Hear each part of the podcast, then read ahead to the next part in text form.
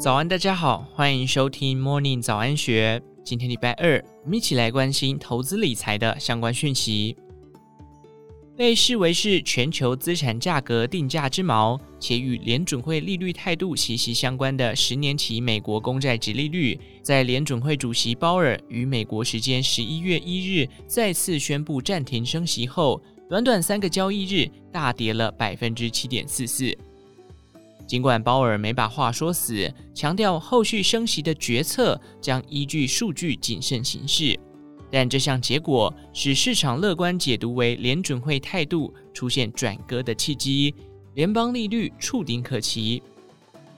十年期美债殖利率走跌，资本市场迎来强劲反弹。然而，这是否暗示了未来升息循环可望告终？资本市场后续真的能如愿迎来春天吗？现阶段，相较于关注联准会的动向，或许更可以从举债面多加观察。近一年多来，推升十年期美国公债殖利率有三道主力：第一，联准会的激烈升息；第二，市场对美国强韧经济的预期；以及第三，美国财政部面对赤字不断攀高的举债动作。自去年三月至今年二月，联准会火速升息了十八码，推升了十年期美债的殖利率自百分之二点一七到大约百分之四。但随着联准会看重的通膨数据，美国个人消费支出物价指数近一年持续走跌，加上今年三月十日因为系股银行倒闭的事件，升息的步调逐渐放缓。截至十月底。近三个月，十年期美债殖利率走扬百分之二十七点四。这一次推升的主力换成了美国财政部，受到高利率牵引，美国财政赤字的压力扩增。根据美国财政部数据，自去年十月统计至今年九月，二零二三财年的联邦政府赤字增加约一点七兆美元，较上一财年增加了百分之二十三点三，其中，利息支出更逐季增加。高盛资产管理策略顾问方案组国际主管张信利解释，美国不断扩大举债规模，但债券的需求并未相对应跟上，使殖利率被推升。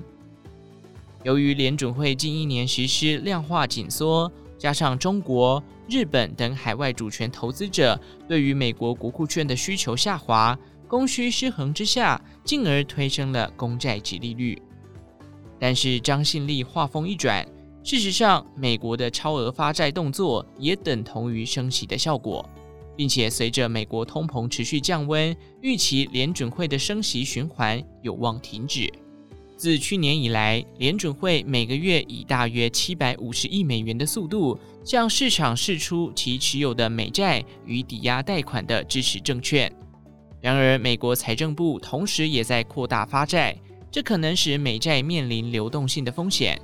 因此联准会或许最终会比预期更早结束升息周期。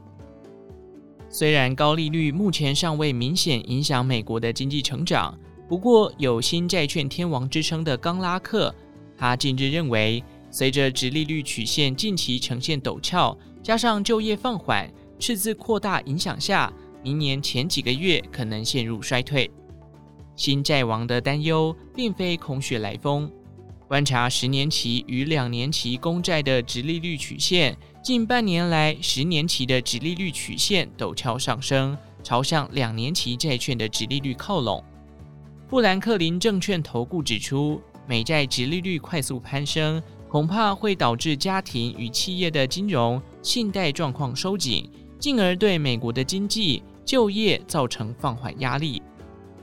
摊开美国经济数据，就业方面，十月失业率月增百分之三点九，升至近两年新高。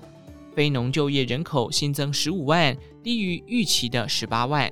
劳工每小时薪资的成长率也较上个月下滑了百分之五，显示整体就业市场正在从扩张转为温和走缓。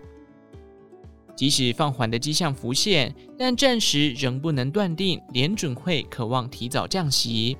由于现今通膨率和联准会目标仍有段距离，加上美国经济尚未出现连两季的负成长，根据 FedWatch 显示，最早降息的时间点还是可能落在二四年的六月，代表高联邦利率的环境至少还要维持半年。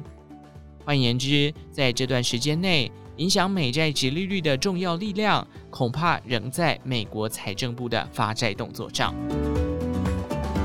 以上内容出自《金周刊》一四零三期，详细内容欢迎参考资讯栏下方的文章连结。最后，祝福您有个美好的一天。我们下次再见。